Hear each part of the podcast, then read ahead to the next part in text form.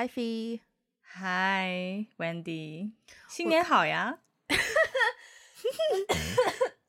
新年好呀！我今天讲话有鼻音吗？我在剪我们上两期节目的时候发现，哎，原来上期我有鼻音，哎，我都没发现。你鼻音蛮重的，上上上期。我现在呢？你现在好很多，你现在好像没有什么。OK，OK，OK，那就好，嗯，那就好。我听我们圣诞录的时候的那一集，我的鼻音重的要死。对，但我咳嗽还没好。嗯，um, 今天这期节目上线的时候呢，大家应该在过年，应该是年初，不知道初几，初初五好像。所以呢，我就想说，我们可以来聊一聊过年这件事情。虽然我们之前算是有一期节目是讲过过年的，但是我觉得今天比较特别，是因为这一次过年是疫情。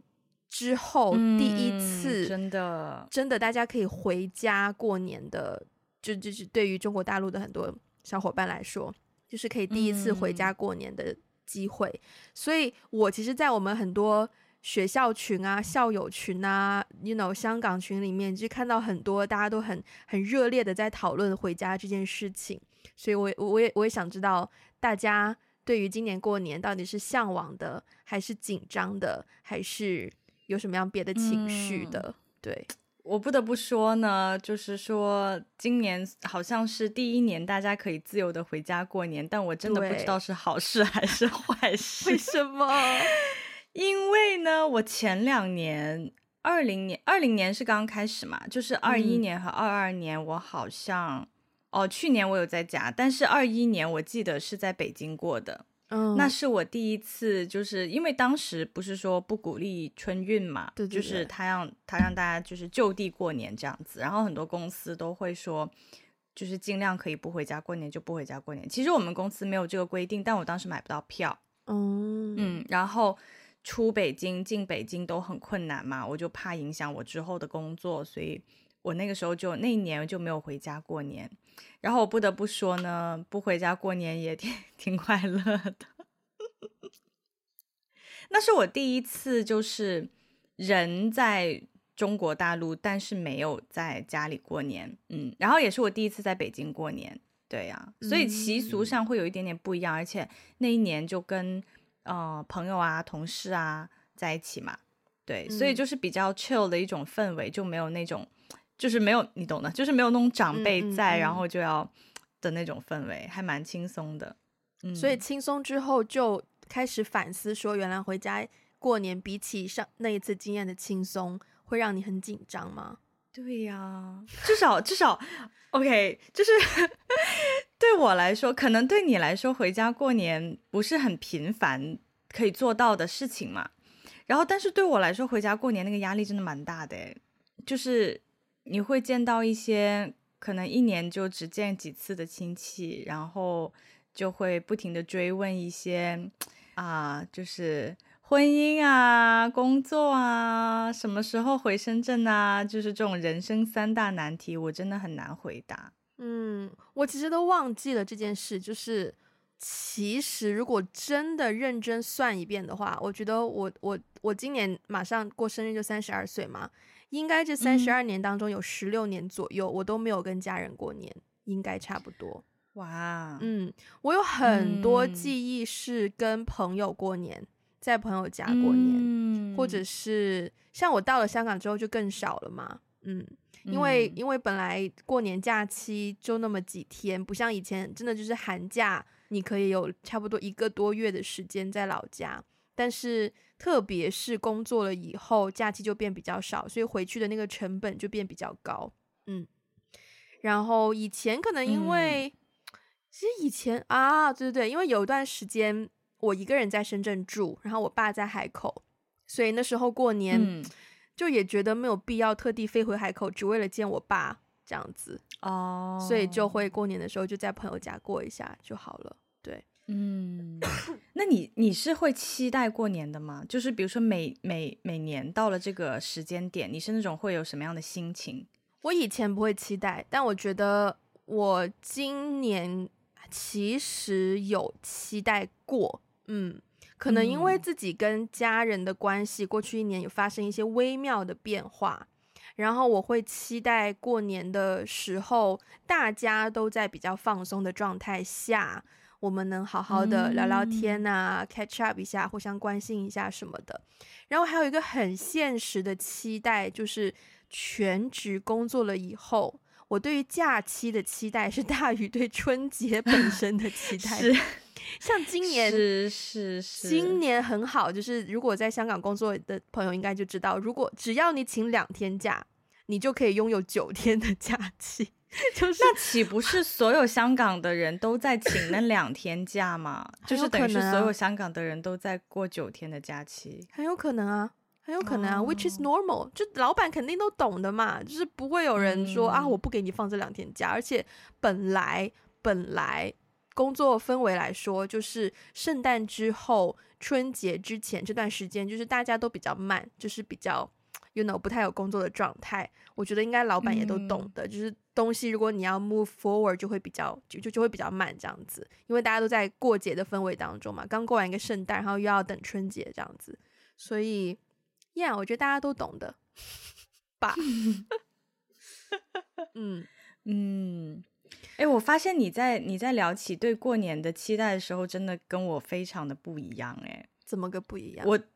就是我，我现在对于过年的，就是我听到过年这个词，嗯，我的紧张感以及那种排斥感，其实大于我的期待的。即使他有假期，嗯，即使他有假期。对啊，因为我的话，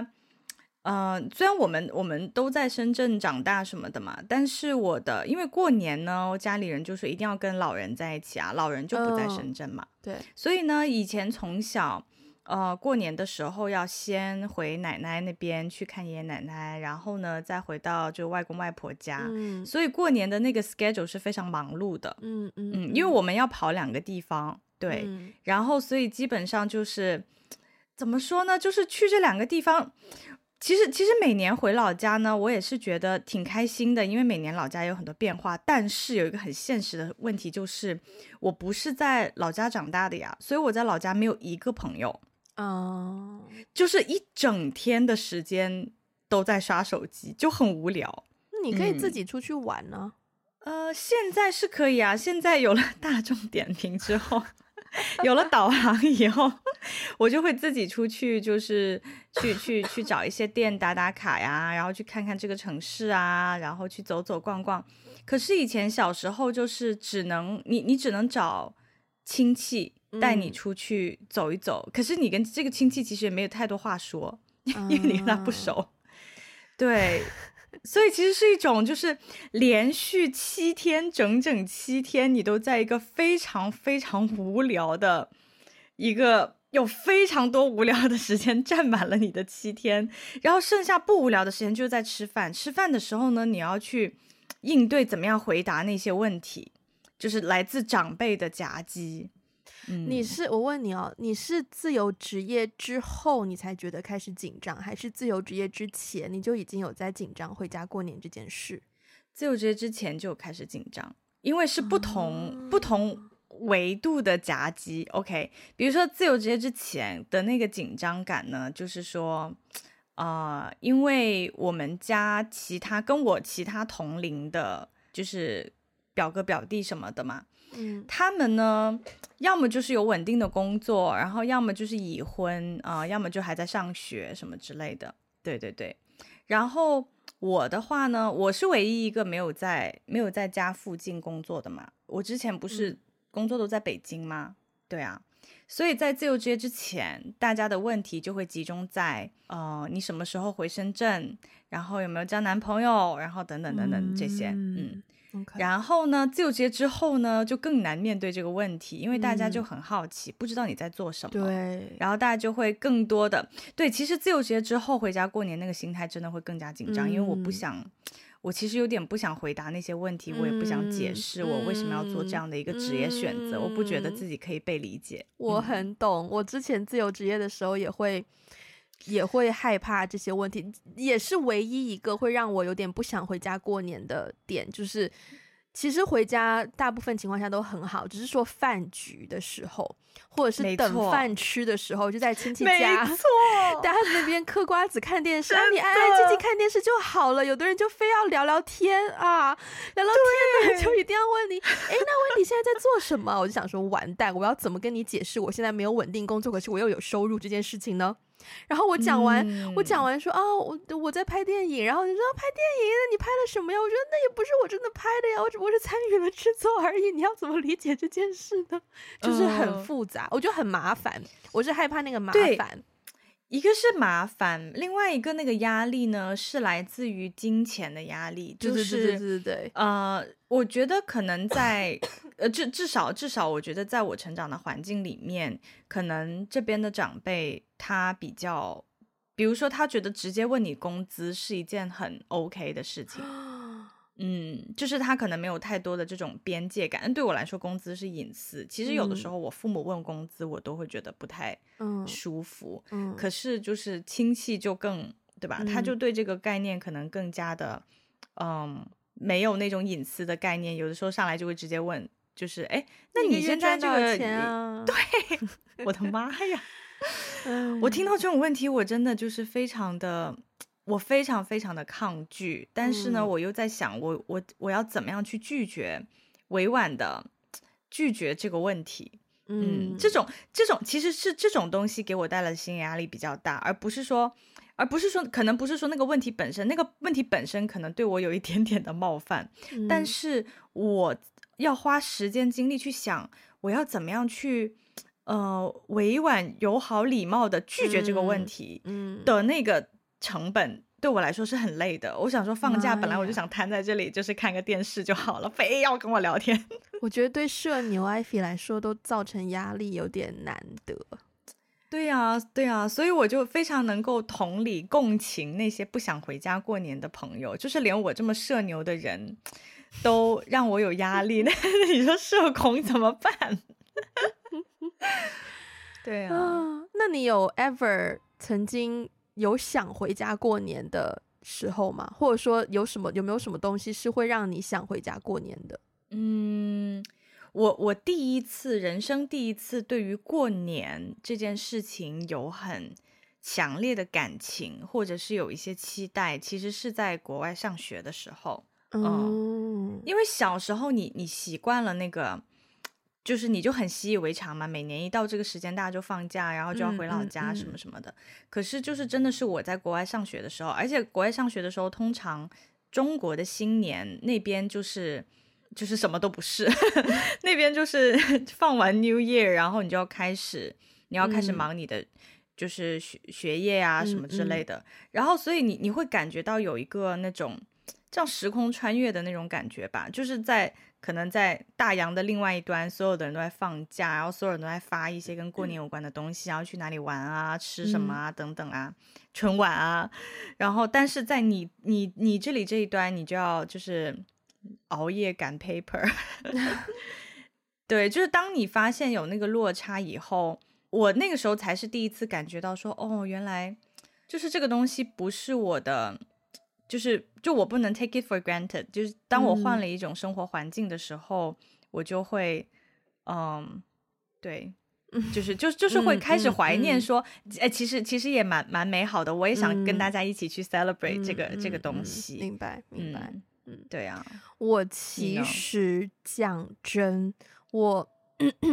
可能也是因为疫情两两年半没有回过老家了，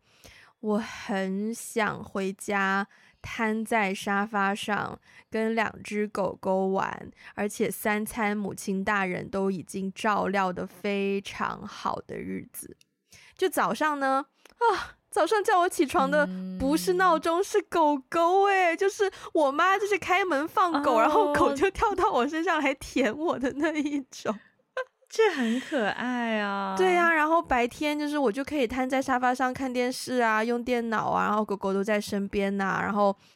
我觉得是有点懒啦，就是我妈说要去遛狗的时候，我觉得外面太冷了，我不想去。然后我妈也没有奈我，也没办法奈我何，而且她自己就带着狗狗去散步，然后散完步回来，狗狗还是还是可以跟我一起玩，就是完全是一个废人的 放假模式，我很怀念。对，嗯，这真的是我最怀念的。当然，你也不能每天都这样嘛，就是还是有一些饭局啊，跟谁吃饭啊，你要去一下。但是除此之外，剩下的这部分我都很怀念。对，嗯，对。哎，我不得不说，因为我我在北京过过一次年嘛，嗯，其实我很想在更北方的地方过年，就是我希望我有机会可以在更北方，就是北方农村，你知道？Why？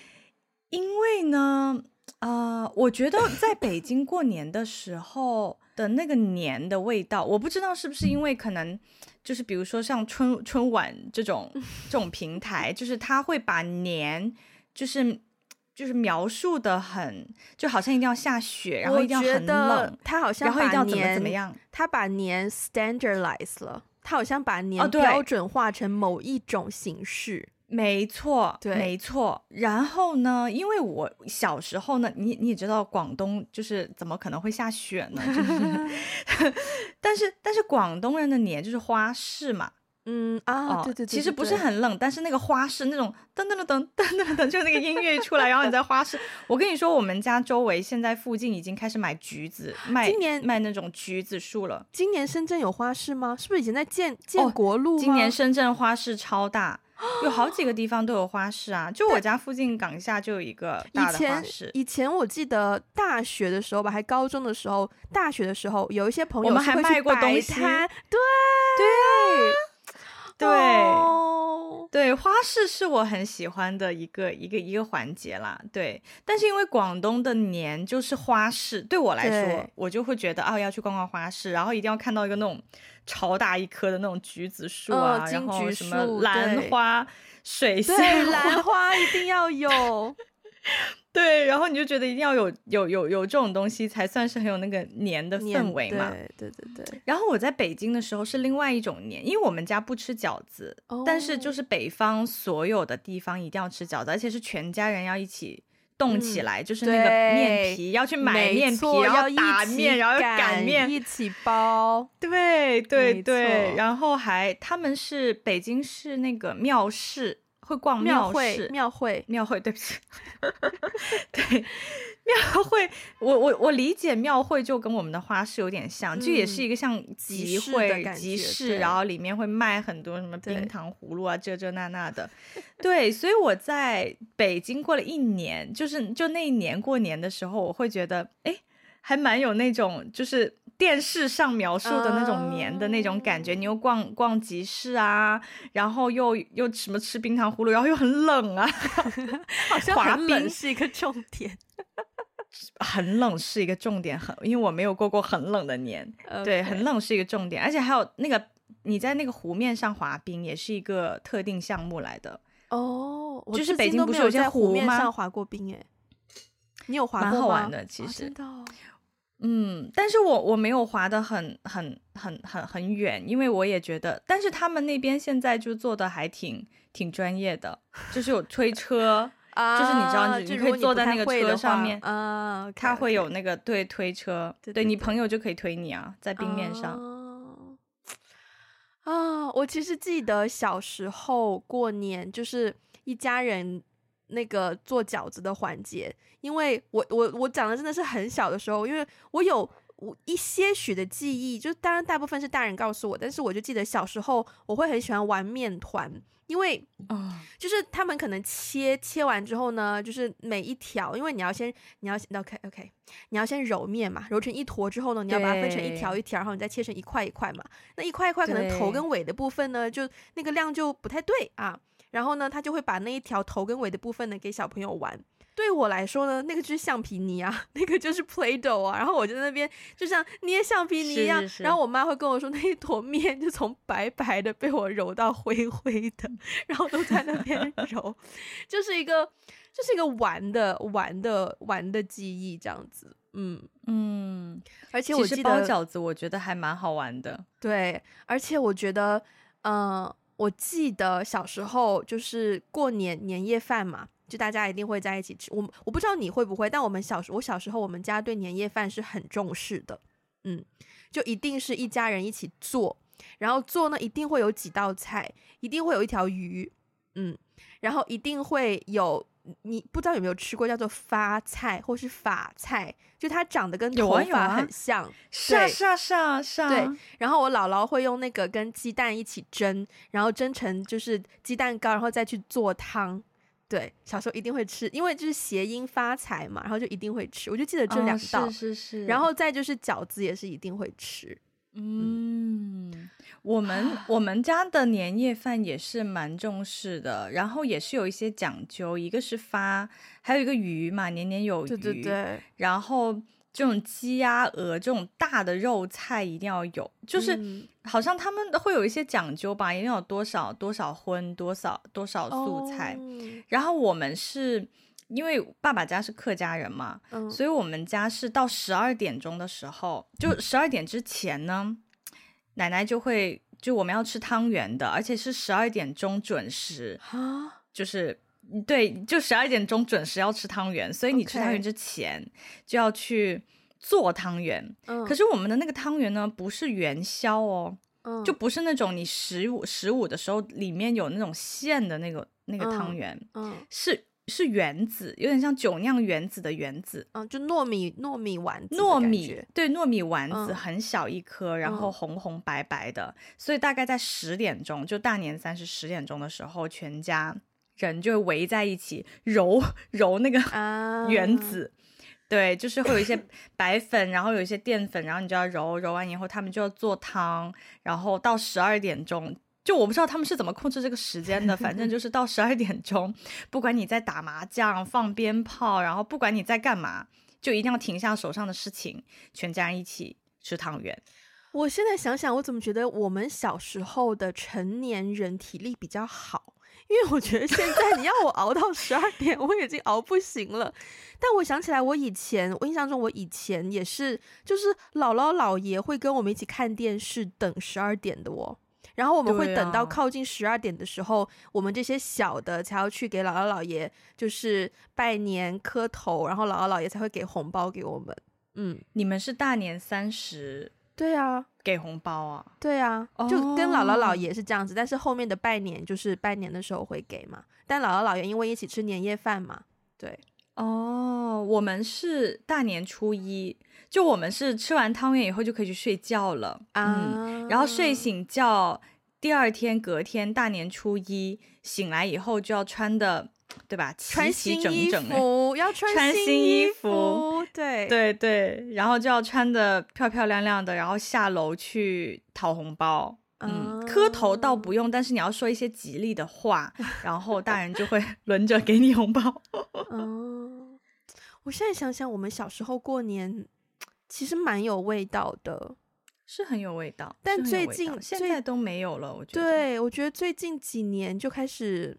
但我觉得我有一个体会是，可能因为像你刚刚说到，就是说你在国外的时候，然后看国内正在过年这么热闹，你会觉得在一个平行宇宙的感觉。我、嗯、我好，我我也有一点类似的感受，就是你跳出你原本习惯的，像说真的，看春晚真的是我从小到大我们过年都会有的必备节目。嗯，可是这件事情坚持久了之后，嗯、你慢慢就忘记了一开始为什么要看春晚，然后就变成它成为一个就是固定在那边，也没有人会多想的一个习俗。可是等我，特别是我到香港之后，我看春晚我还要找渠道去看，然后就变成说会重新思考为什么要做这件事情。嗯、然后你跳出从一个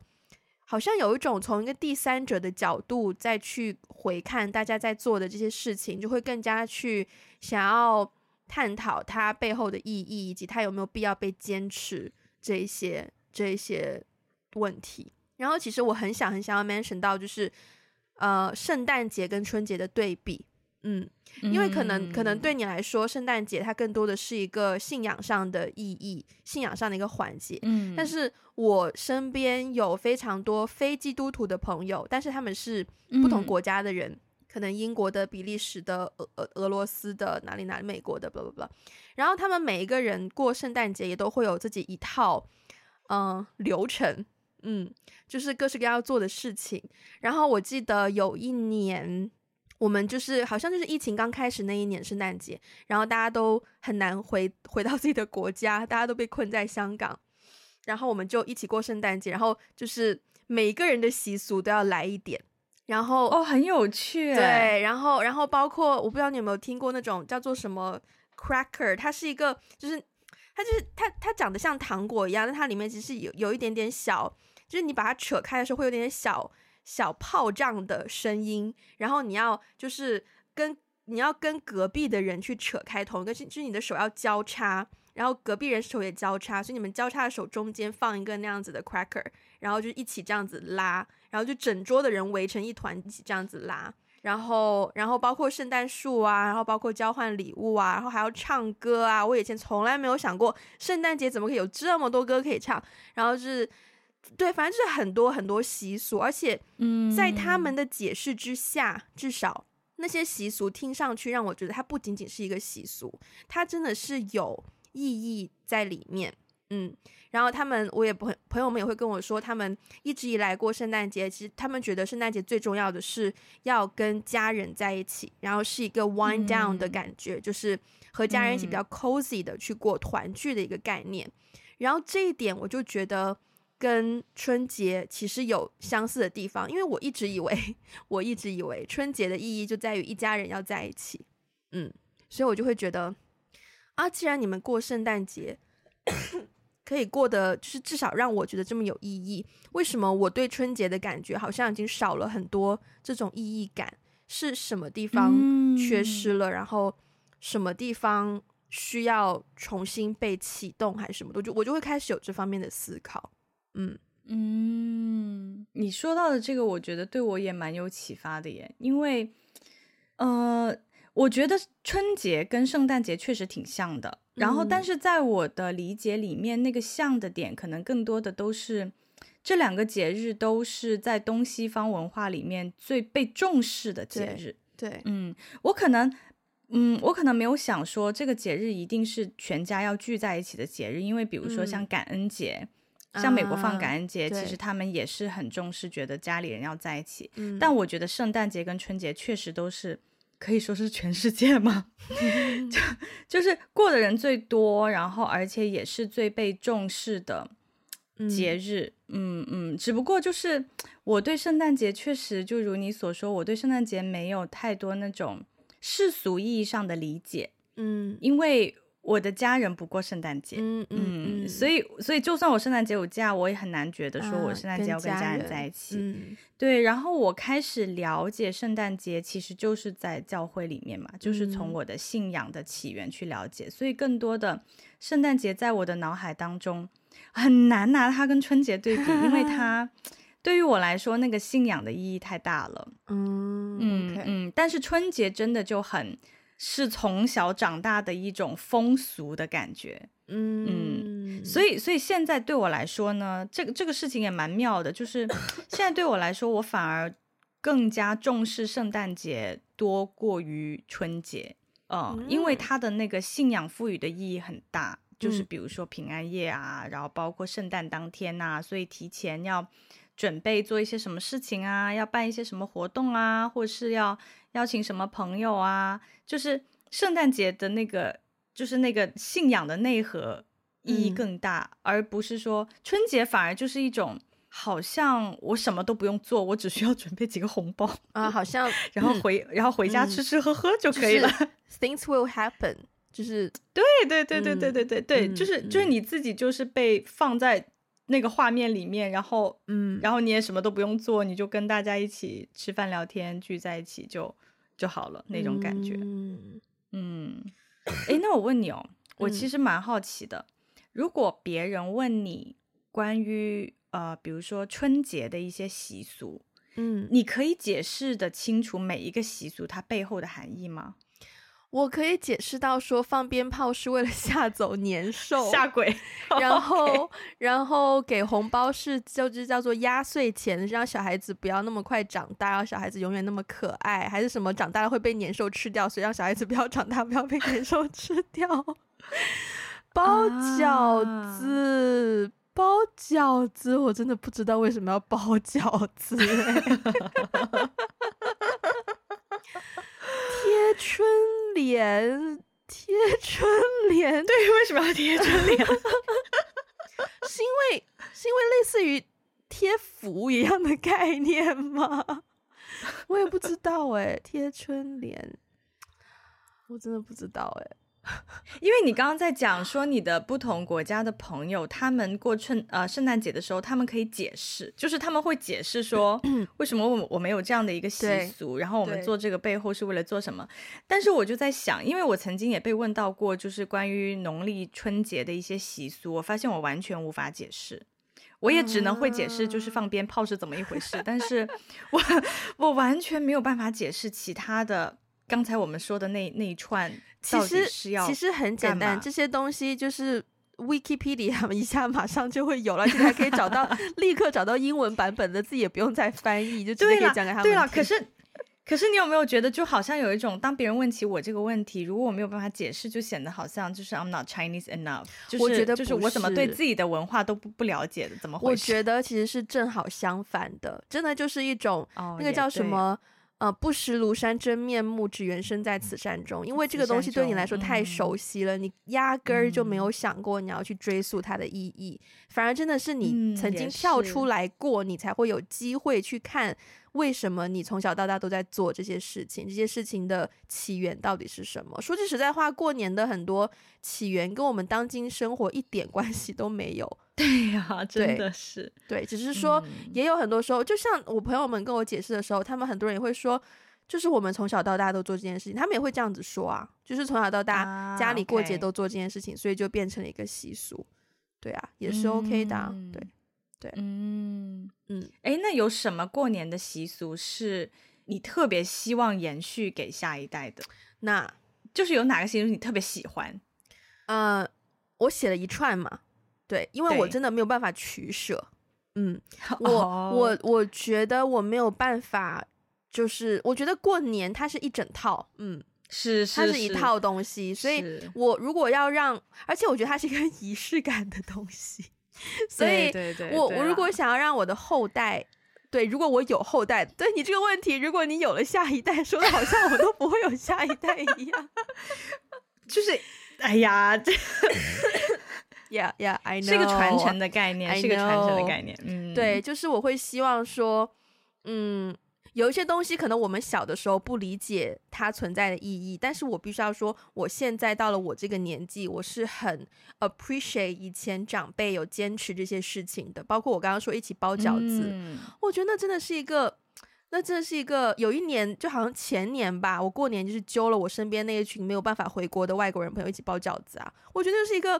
很，嗯，you know，合家老少咸宜，然后就大家可以一起做一件事情的感觉就很好。然后我觉得春联这个事情，我也想要就是带下一辈的去去，you know，再拾起来。然后我觉得现在大家给红包给的太轻松了，我觉得我想要回归小时候要给长辈磕头拜年才能收红包这件事情。对，嗯，你们家是比较严格啦，我觉得还有磕头这个。坦白说，我小时候磕的头不多，因为呢，嗯，呃、我我有的时候会跟姥姥姥爷过，有的时候会跟爷爷奶奶过嘛。然后爷爷奶奶那边就不太会磕头，但是姥姥姥爷那边呢，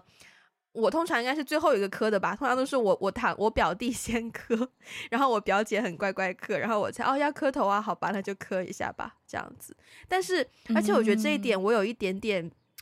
嗯。呃因为除了中国以外，其实亚洲有很多不同的国家也都会过这个农历新年，但是大家过的方式可能有点不一样。对，我其实对于韩国，嗯，因为我经常看韩国综艺嘛，然后特别是快到新年的时候呢，嗯，他们就会很多电视上的主持人就会行大礼给观众拜年，他们的行大礼就真的是要跪下来磕一个。磕一个头，但响头，那不用响头，手是垫在额头上的，就是也不用想，哦、但是种对，但是真的至少是真的要俯下身，然后很恭敬的给你要祝福的人磕一个头。我觉得懂得愿意磕头这件事是一个人生哲理的问题跟行为，就是你愿不愿意在某些时刻放下身段，很。很很恭恭敬敬的祝福对方一件事情，我觉得这是一个要教的礼仪。对，嗯，对，我觉得我今年哎，今年春节可惜回不了家，可能明年回，如果过年可以回老家的话，我很想要给姥姥磕个头。嗯，哦，我快哭我，怎么有点想哭的感 觉啊呀？给姥姥磕个头，真的。我觉得我磕了的话，嗯、姥姥应该也会哭吧？很久没有，很久没有姥姥会哭，姥姥可能会觉得是我年纪太大了，怎么发生了什么？突然之间、呃，虽然姥姥现在已经有，因为我我表姐已经生了两个了，嗯，嗯虽然他们已经可以给他们那个叫什么太姥姥吗？所以我姥姥他们对，对，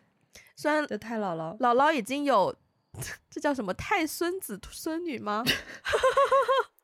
曾孙吧，我们这边、我们这边好像叫曾孙。虽然姥姥已经有曾孙可以给他磕头，但是我这个作为唯一还没有结婚的孙 女，I feel you，I feel you，我也是。磕一下，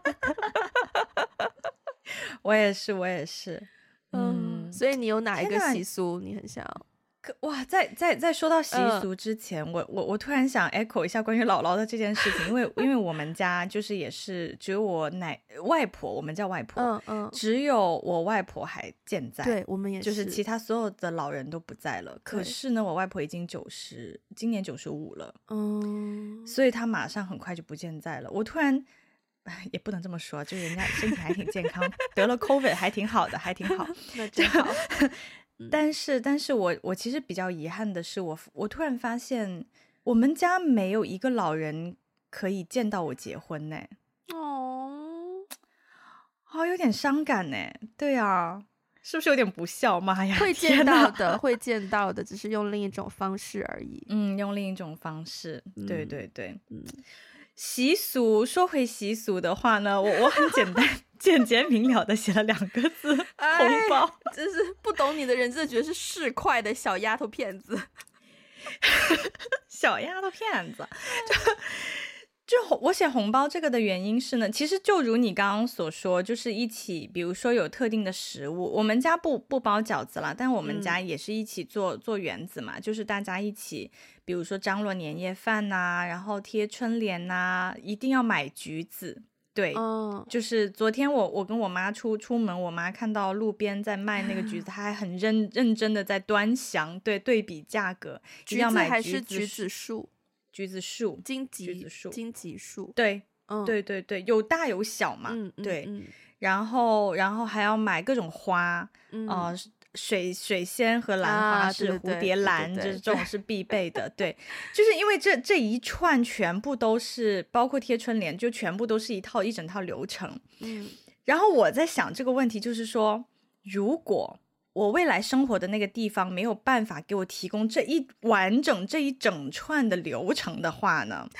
红包 是最简单的，啊、而且而且呢，因为。因为可能你你的你的这个感受可能比我要弱一丢丢啊，嗯、因为我们家很多人就是很多亲戚其实都来来到深圳这边嘛，嗯，然后其实所以我会有的时候会见到他们的孩子，嗯，就我的那些哥哥们的孩子，嗯。嗯，所以我每次见到他们的时候呢，就是就是我觉得红包真的是有那种就是你你已经开始 pass along to next generation 的那种感觉，你要我要给红包，你已经开始给红包了。不好意思啊，我觉得我现在，我觉得我现在讲这句话眼睛特别的惊讶，因为昨天去做了一个新的眉毛，然后那个眉毛他帮我做的比较挑，所以我现在 就算只有五十趴的惊讶，也可以展现出两百趴的惊讶，两百八。是是是，我发现我发现你做了眉毛之后，你的表情就是丰富很多，夸张了很多。嗯，对呀、啊，我要给，就是是这样的，因为我还没有结婚，所以我还可以拿红包，嗯、厚颜无耻。嗯，但是呢，我也要给了，因为我已经有我的下一代了，就是我的哥哥，就跟我同辈的，就 OK，所以这所以你只会给可能你的外甥、你的侄女这些红包。对对对，我我会给我的下一辈，但是我的同辈人，啊、同辈人是不会给的。OK，嗯，只是说就是因为我还没有结婚，所以我还可以收，还可以收来自长辈的红包。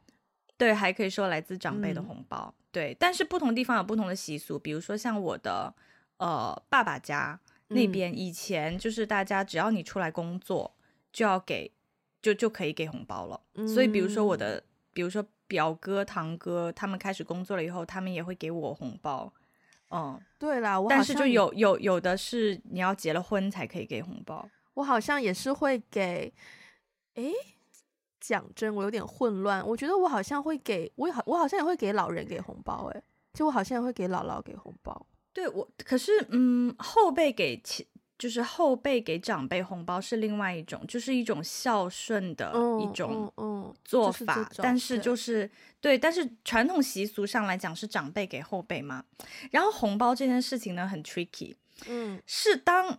我我我自己是觉得，当我从小就是习惯了拿红包，突然有一天我哥哥开始给我红包了，嗯、然后我觉得啊，天呐，哥哥已经是大人了啊！然后当你自己开始出来工作了以后。嗯，呃，我我自己对于传统习俗是一个不太有敏感，我不是我对我不太敏感，所以我刚开始第一年出来工作的时候，嗯、我我爸妈有特别的提醒我说，哎，你要你要给老人家红包，嗯、就是证明你的、你的孝心嘛，然后你也要准备一些可以给给你的弟弟，对，就是堂弟的一些红包，然后我开始会慢慢有这个意识，然后当你开始给红包的时候，你真的觉得哇。长大了，然后肉痛，就是 心心心中有一些肉痛。然后现在，现在我在给红包，我现在的敏感度是在于不要再生小孩了，就是生完一个又一个，到底要给几个？我突然，因为当你的，嗯嗯，你说你说，对啊，所以就是会有，我觉得红包这件事情是有一个你跟你的家族连接的这样的一个，因为因为。我在北京过年的时候，所有的这些流程我们都有做。我跟我室友、我们邻居、我们一几一帮一群一群朋友过过年的时候，什么贴春联啊、包饺子啊，然后一起去逛逛庙庙会啊、去玩啊，这些都有。唯独红包、嗯、我们是没有做的。啊、可是当我回到这里之后，红包是真的你，你你能感觉到你跟家族之间的世世代代的连接。然后我每次收红包的时候，别人都会说。希望我明年不要再给你红包，啊、就是另外一种方式催婚啦。好像有一种家族身份转变的感觉，家族地位转变的感觉。是的，是的，是的。所以红包是一个很特别，我觉得红包是一个很特别的习俗，是没错。我记得就是两年前我跟我们朋友过的时候，我们也有准备红包，但是我们红包里面，我们基本上就是。用它当做是一个 lucky envelope 的感觉，you know，给它 yeah, 给它灌灌上一些东方神秘色彩，然后里面可能装的只是 里面可能装的只是我们下一个游戏的一个 clue 给你而已之类的，但就是 at least 有那个是那个 element 那个元素在在这件事情里面。你刚刚讲到红包，我还想起来小时候，呃，发现快快到过年的时候，像我妈妈。以及他身边的同事们都要去银行换新钱，对，嗯，对对，要给新钱，不能老钱。对，然后他们他们会互相讨论说哪个地方的 ATM 现在取出来都是连号的新钱，然后就会 大家一起去那个 ATM 取。哦、对，还会有这样子的，嗯、现在完全没有啦吧？没有了，就现在真的现在红包都变电子的，真的好没意思哦。对，关键是现在的红包变成了那种你还你还躲不了，就是你本来想你躲着他，他家有两个小孩，你想躲他，现在还躲不了，因为因为你可以在微信上发红包，好残酷哦。对啊，你本来你今年要是见不到他，你其实可以不用给他。可是现在呢，就是如果他给了你红包，然后 in return 你还要给他红包。哎，那我问你哦，如果现在就是比如说明年好了，然后你的家庭就突然间说，嗯、哦，我们今年不回老家了，然后就不怎么过年了，就大家自己爱咋咋地吧？你觉得 OK 吗？我觉得非常 OK，可能可能是因为不假思索，不加思，对 对对。Without any hesitation，没有，是因为我觉得现在我我看我身边的朋友们，已经很多人是这样的了，oh. 就是很多人用过年的这个时间自己去旅游，就是跟另一半啊，或是跟几个好朋友啊，就自驾或者是去旅游。所以我看我身边其实不少年轻人已经不太过年了，嗯嗯，所以我好像好像这个这个东西在我这里已经变得越来越淡，然后也觉得好像。是一个 OK 的。但我我后来有想，就是说对于现在的年轻人，就是我身边的一些朋友，比如说有一些不选择回家过年，选择去跟朋友旅游的，我也完全能够理解和体会他们的心情。就一方面觉得工作了这么一整年，好不容易这个假期是最长的。嗯，好不容易有一个这么长的假期，就很想要出去旅游去休息，真的觉得累了，而且他们可能觉得回家更累，回家面对家族的那种 压力啊什么可能会更累，所以我身边已经有人是这样子的了，所以我就觉得还好。嗯，嗯，我发现对我来说完全不 OK 耶，就是、嗯、虽然讲真，我每一年过年，嗯、我的家人也不会非常强烈的说啊，Wendy 你一定要回来呀、啊。你怎么能不回？我也不会有这种压力是没有错，但是反而我会更希望能够往后把握过年的这个时间，跟家人团聚一下。拜家人其实只是爸爸跟妈妈啦，对，主要是这两个。嗯。我觉得可能他们的成长过程当中，他们跟这个过年的关系还是很近的。然后我觉得，如果 因为我觉得好，这里我可能我可能可以牵扯到，嗯、呃，之前有过一年。过年我印象很深刻的，那时候既是过年，也是差不多那一年刚好过年跟我生日很近。然后当时，呃，我们有两个朋友，他们住在香港一个叫做石澳的地方，它是一个海边的小村，嗯，然后里面很多村屋，然后村屋其实住了很多外国人在那边，但是因为它离市区比较远，所以有一点点。小小的世外桃源的感觉，远的概念就是那边连一个 Seven Eleven 都没有，对，就只有那种当地 local 的那种那种士多这种小店，嗯，然后我记得那一天我们前一天晚上好像就有一起喝喝酒啊，然后就大家 sleep over 在在客厅这样子，然后第二天早上呢，就就有朋友在厨房帮我们做早餐，然后大家就一起吃了个早餐，吃完早餐之后呢。因为在海边，然后有一些山可以去 hiking 一下，我们就说一起去爬个山什么的。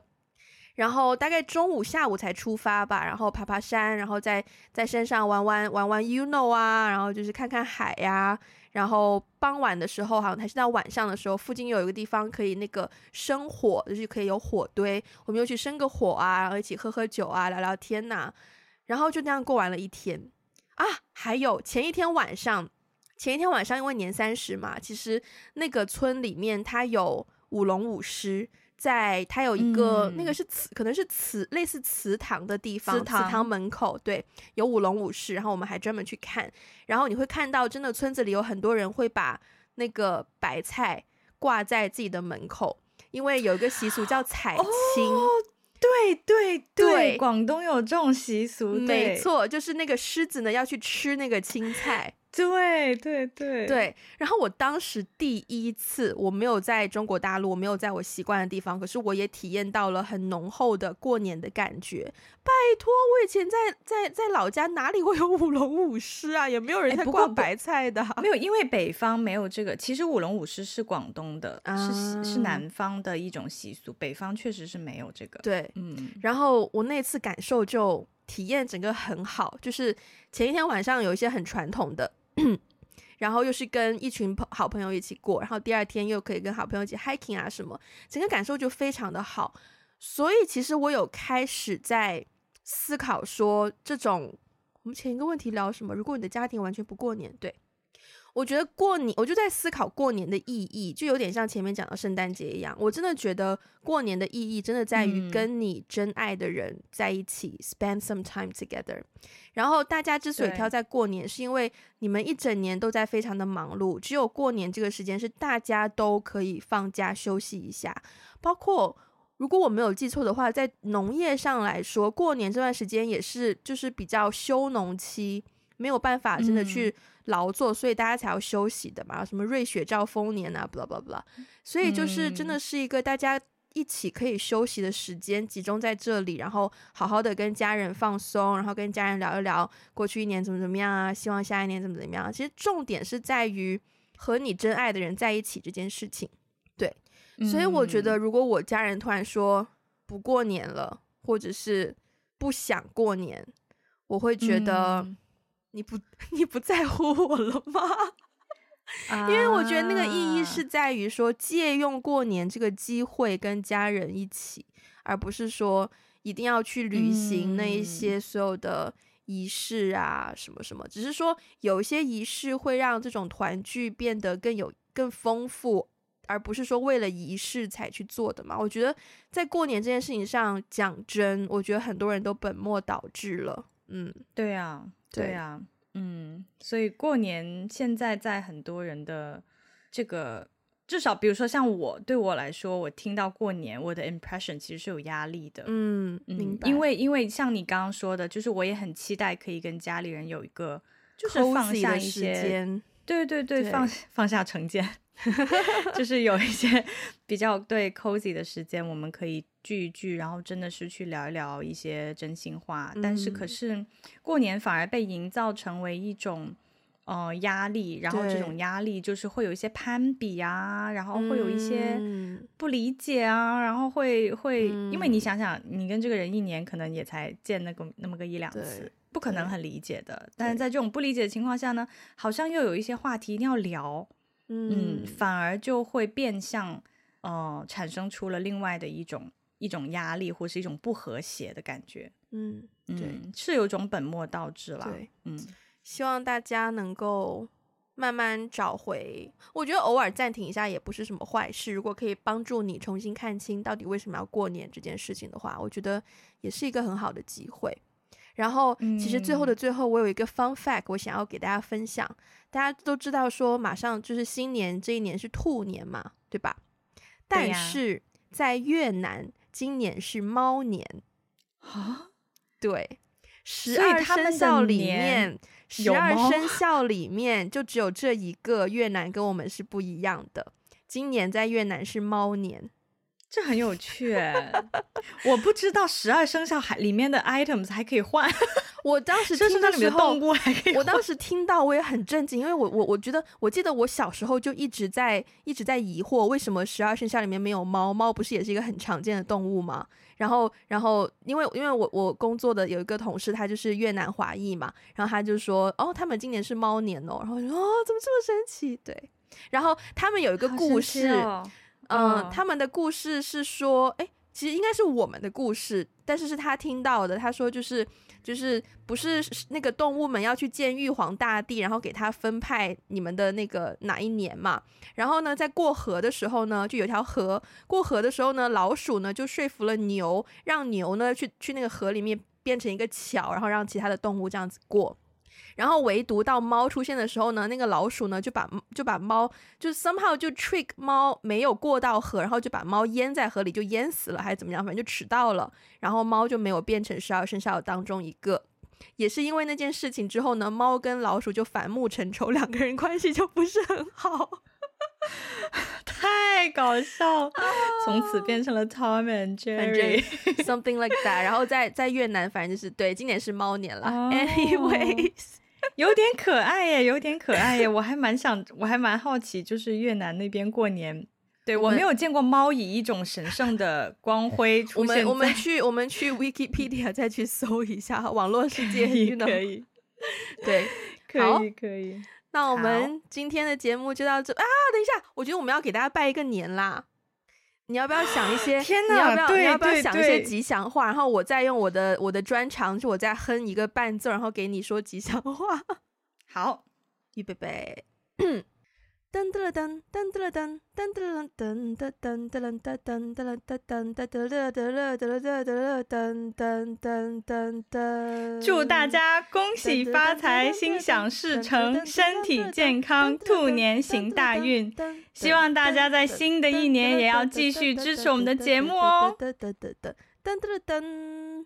好，那就 好，那就简单。你是怎么，你你你是怎么可以记这么长？刚刚有四个八拍吧？我觉得我，我觉得我在音乐方面是有一些天赋的，只是从来都没有非常有天赋过，真的非常有天赋。